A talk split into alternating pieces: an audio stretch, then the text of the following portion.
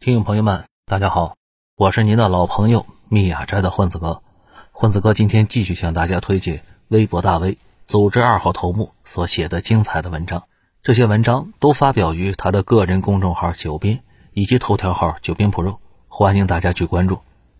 今天我们分享的文章的题目是：人口下降后，盖了那么多房子，卖给谁呢？发表时间：二零二一年十二月十一日。看见了一个问题：将来等人口下降之后，我们盖了这么多的房子，这些房子可怎么办呢？会不会没有人买而出现大规模空置的情况呢？今天啊，咱们就聊聊这个话题。其实，人口下降导致房子空出来的事情已经出现了，只是可能跟大家想的不一样。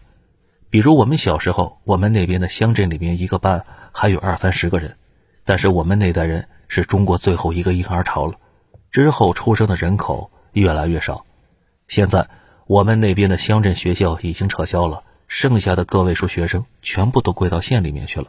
乡镇的房子也一样，年轻人都走了，只剩下老头老太太，百分之七十的房子都在空着，也卖不掉。如今经过几十年的演变，现在老家那边的趋势是，如果考上大学，一般都去大城市，运气好而且能力强的那些人就在一线城市扎根了，县城的有钱人。会到省城或者省城周围的稍微大一些的城市啊买房定居，村里的年轻人去县城买房。如果适龄男性青年家里没有钱让他去城里买房的话，他大概率是娶不到媳妇的。这样人口就实现了一波涌动，一线城市吸收了全国的人才，大城市吸收了小地方的有钱人，小地方吸收了村里的年轻人。所以这些年呢，年轻人在减少，但是一线大城市人口还在增多。各省的省会可能也在增多，但是到了县城一级，有的县城人口变多了，有的县城人口变少了。但是村里基本不可避免的人口减少了，甚至不少村里彻底没人了。大家看出来了吗？人口资源整体是从下往上流动的。同理，还有很多枯竭的资源城市，比如鹤岗。我查了一下，国家认证过的资源枯竭城市就有六十九个。这些城市曾经热火朝天。如今都已无比凄凉，还有更过分的，有些城市人口都搬离了，就跟鬼城似的，一个人都没有。抖音上有这种地方，大家可以去搜一下。这些城市的老百姓如果眼光毒辣，很早就意识到了这种城市将会枯竭，就早早把房子卖掉搬走了。如果眼光不行，可能面临的一个问题就是，大家都在抛盘，没有人接，房价越来越跌，最后就变成鹤岗了。这种现象不只是发生在我国，其他发达国家的情况呢也都差不多。比如日本就是这样，乡村彻底衰败了，只剩下少量的温泉村还有度假村还在，其他的村里啊空的就跟闹鬼似的。与此同时，人口大量的向东京、大阪这些城市聚集，日本的那几个巨型城市现在已经大的离谱了。日本的头部城市也不是均匀的增加人口，这些年的数据显示。越大的城市，人口流入越明显。比如最大的东京圈，半径五十公里范围内聚集着四千三百万人，经济规模比俄罗斯都大，占到日本自己的百分之三十八。并且东京圈还在吸收别的大城市。以前总说东京、大阪，现在东京是大阪的五六倍呢。这可能跟不少小伙伴的理解啊不一样。为什么都那么挤了，大家还往那里边挤呢？主要是因为人口聚集的地方，交易就会变得很活跃，产生出各种稀奇古怪的产业，让大家能赚到在小地方赚不到的钱。咱们不提那些本来就喜欢抱团的科技公司和金融公司啊，咱们就聊点普通人玩的。比如，在中国一线城市，就有一个叫专业找猫的业务。你想想，大半夜你们家猫跑了，你焦头烂额的不知去哪儿找，你慌不慌？这种情况下。就有人开始专业找猫了，带着各种设备过来帮你找。这项业务啊非常贵，可能需要八千到一万。不少小伙伴说，我的猫都不值那个数。可是大城市的人，人家不这么想。很多人收入高，而且把猫当家人，自然不在乎花几千块把猫找回来。专业找猫人士可能没学历，照样能月入过万。这在小地方根本是难以想象的。还有前段时间搬家。搬家公司师傅劲儿超大，而且非常能干。搬完家后，我给了他两百块红包。他跟我说，他以前在工地搬水泥，一天要搬三十吨，一个月三四千，到了北京搬家公司，这点活白领们看着辛苦，对于他来说就跟过家家似的，收入呢却翻了三四倍啊。对于没有学历的小伙伴，一线和小地方差距都这么大。对于有专业知识的那些人来说呢，去大城市和小城市那更是天壤之别了。比如航天和气象这些专业，全国只有几个地方有工作。我自己干的就是码农行业，大城市和小地方收入能差好几倍呢。想也不用想，都会去大城市的。同理的还有韩国，韩国也是老龄化严重，大家不给生孩子。对应的效果就是基层乡村和乡镇大规模荒掉，反倒是首尔房价一再走高，甚至房产税加税之后，首尔的房价继续是逆势上涨，就这么逆天。说了这么多呢，其实啊，这是个趋势，人口变少之后，各个城市的人口并不是均匀变少的。比如人口减少百分之十，并不是每个城市人口均匀的少百分之十，而是自下而上的把房子空出来。大量的农村人口消失，房子彻底荒掉，很多城市人口锐减，但是核心一线城市的人口更加多了，人口更加聚集。咱们再以韩国为例，韩国这些年人口一直低迷，但是却一直向首尔集中，基本上所有能拿得出手的企业全部聚集到首尔了。首尔的房价高的跟香港似的，尤其是他们的江南区啊，也就是前几年特别火的鸟叔唱的那首《江南 Style》里面的那个江南。房子贵得令人发指，因为跨国公司总部、韩国的尖端企业总部都在那里嘛。那个地方的房价从一九九七年开始就一路飙升，经济发展好的时候小涨，经济不好的时候大涨。疫情爆发后超级涨。说到这里，大家可能很纳闷，为什么经济不好的时候房价会暴涨呢？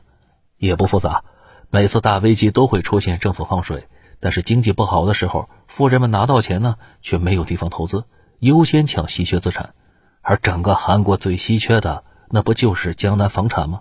那可不就是疯抢吗？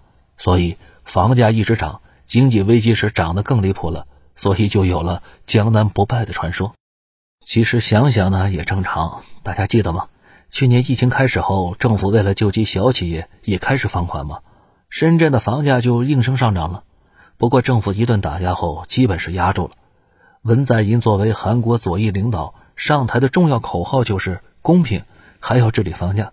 不过从现在的情况来看呢，文在寅同志搞得一塌糊涂。毕竟左翼背后是韩国基层老百姓，右翼背后是日本和美国。老百姓嗓门大，美日财团财力足，也都不是善茬，到处使绊。从经济规模的角度讲呢，现在大首尔区的经济体量占到了整个韩国的百分之四十，跟东京圈在日本的地位差不多。排名第二的府城经济圈只能达到首尔的十分之一，大家想想这有多么恐怖啊！不仅如此，更夸张的是，好的一线大城市顶着房产税，房价继续往上涨。发达国家这个趋势特别明显，比如美国，越是好房子不仅贵，而是房产税还高呢。这些年一直涨，日韩也差不多，德国也差不多。说到这里，大家可能纳闷了：一线房子都那么贵了，为什么还能涨呢？这个原因很多。直观原因就是经济只要继续发展，就会出现大家收入增加，有钱了自然就会买房嘛，这没有什么悬念，就会推高房价的。而且一线房子存量大，每年交易的非常少，价格是边际交易量决定的。比如啊，你们小区有一百套房子，房价就是最近成交的那套房子定的，所以并不需要大家收入都涨，房子才能涨，少数高薪阶层就能推上去，而且。如果大家知道房子将来会升值，那就更不抛了。一个东西想一直升值，一个重要的原则是大家都握在手里，不能抛。美股就是这样，换手率极低的。我们一线的房子也是这样，平均持有五六年以上。什么时候我们的股票大家买了，像持有房子一样拿着，那么股市啊就会越来越好的。另外一个方面呢，还存在着换仓问题。这又是什么事呢？比如你在东北有五套房。但是这些年基本没涨或者涨幅不大，那么你会一直持有吗？啊，可能会持有，但是理智的做法是把这些房子卖掉，换成升值前景比较好的房子了。这样的结果就是房价涨幅不大的地方，有钱人抛掉当地房子向一线聚集，这就导致了马太效应更加明显。我国当前的限购政策对这类人的影响很大，一定程度上延缓了这种换仓进程。不少人想换也没有资格，所以换不成。不过操作难不代表搞不定。我这些年碰到太多人了，在老家非常有钱，毕业后到北京，专门找能解决工作居住证的地方上班，工资低也没有事儿，就是为了拿到房票后把老家的房子换到一线去。这两年房地产行业一直不景气，环京的房子腰斩，东北的房子也不咋地，天津啊也是一塌糊涂。很重要的一个原因就是不景气的地方有钱人继续抛盘去南方了，导致不景气的地方的房子那叫惨上加惨啊。所以吧，等着人口下跌去一线捡漏的可能性不大了。而且大家都知道货币超发，可能不知道货币到底是怎么往下发的。货币是通过信贷，也就是从银行借钱流入经济体。这里就有个问题了：资产越值钱的人越能借到这种超发出来的钱啊。比如央行前两天降准了，对市场释放了一点二万亿，这些钱你想去借就能借得出来吗？当然不行了。最起码的一点，银行为了防止你不还钱，需要你把房子抵押了。谁的房子值钱，谁就能贷到更多的钱嘛。这就意味着超发出来的钱大部分都进入一线了。进入一线的钱多多少少就会进入房市，这就会进一步的推高资产。比如张三名下有套房子，他觉得将来钱会越印越多，把它抵押了再买一套，等下次再放水，他的房子升值了就可以卖掉了。你说这像击鼓传花呀？本来就是嘛，美股也不是大家用实实在在的钱推上去的，也是美国放水出来，机构借钱买股票，股票上涨，全世界各地的人都借钱去买，这样一路呢就上去了。如果持续几年银行不给贷款，房价就虚的一批，也是这个原因。股票也是这个逻辑啊，如果没有增量资金进来，也是半死不活的。有钱人和穷人最大的差别也在这里。富人用银行的钱赚钱，普通人却只能用自己的工资赚钱，赚钱速度天壤之别。当然了，破产速度也是天壤之别。我们经常听说富人破产了，却很少听说穷人破产了。穷人啊，向来穷的很稳定的。所以啊，接下来的趋势很明显了，就算人口下降，也是自下而上的把房子空出来。大家都想去的那种地方，房产税也压不住，因为这个世界钱是越来越多的。人的基本需求就是吃穿住行，除了住，其他的花不了多少钱的。所以房子在哪个国家都是大家最先配置的，而且也是大家最愿意花钱配置的。每年都有大量的新晋有钱人，好房子供应却永远跟不上。当然了，这样演化下去也不是完全没好处。将来一线的房子贵的离谱，可其他地方失去投资属性后会越来越温和。如果买了也不涨。大家慢慢也就不会囤了，房价就开始走低，当地人的生活也就不那么焦虑了。如果房子不涨，大家也就不着急买房了，租着也没什么。天津就是这样，认识几个租房的住的，能买起房的也不买，口头禅就是反正也会跌下去，着啥急呢？看出来了吗？房子不涨就被刚需。不过这个过程呢是很痛苦的，因为我国大部分人是有房的。房价下跌已经让很多地方老百姓非常郁闷了，比如天津这几年房价遭到了一波重创，全市只有少数几个地方还在涨。我认识的天津有房阶层都非常痛苦，没房的反倒是幸灾乐祸，有钱也不买，住在出租房里啊，等着看笑话。其实这就是成熟国家的状态，一线都特别贵，一线的豪华盘贵到大家怀疑人生。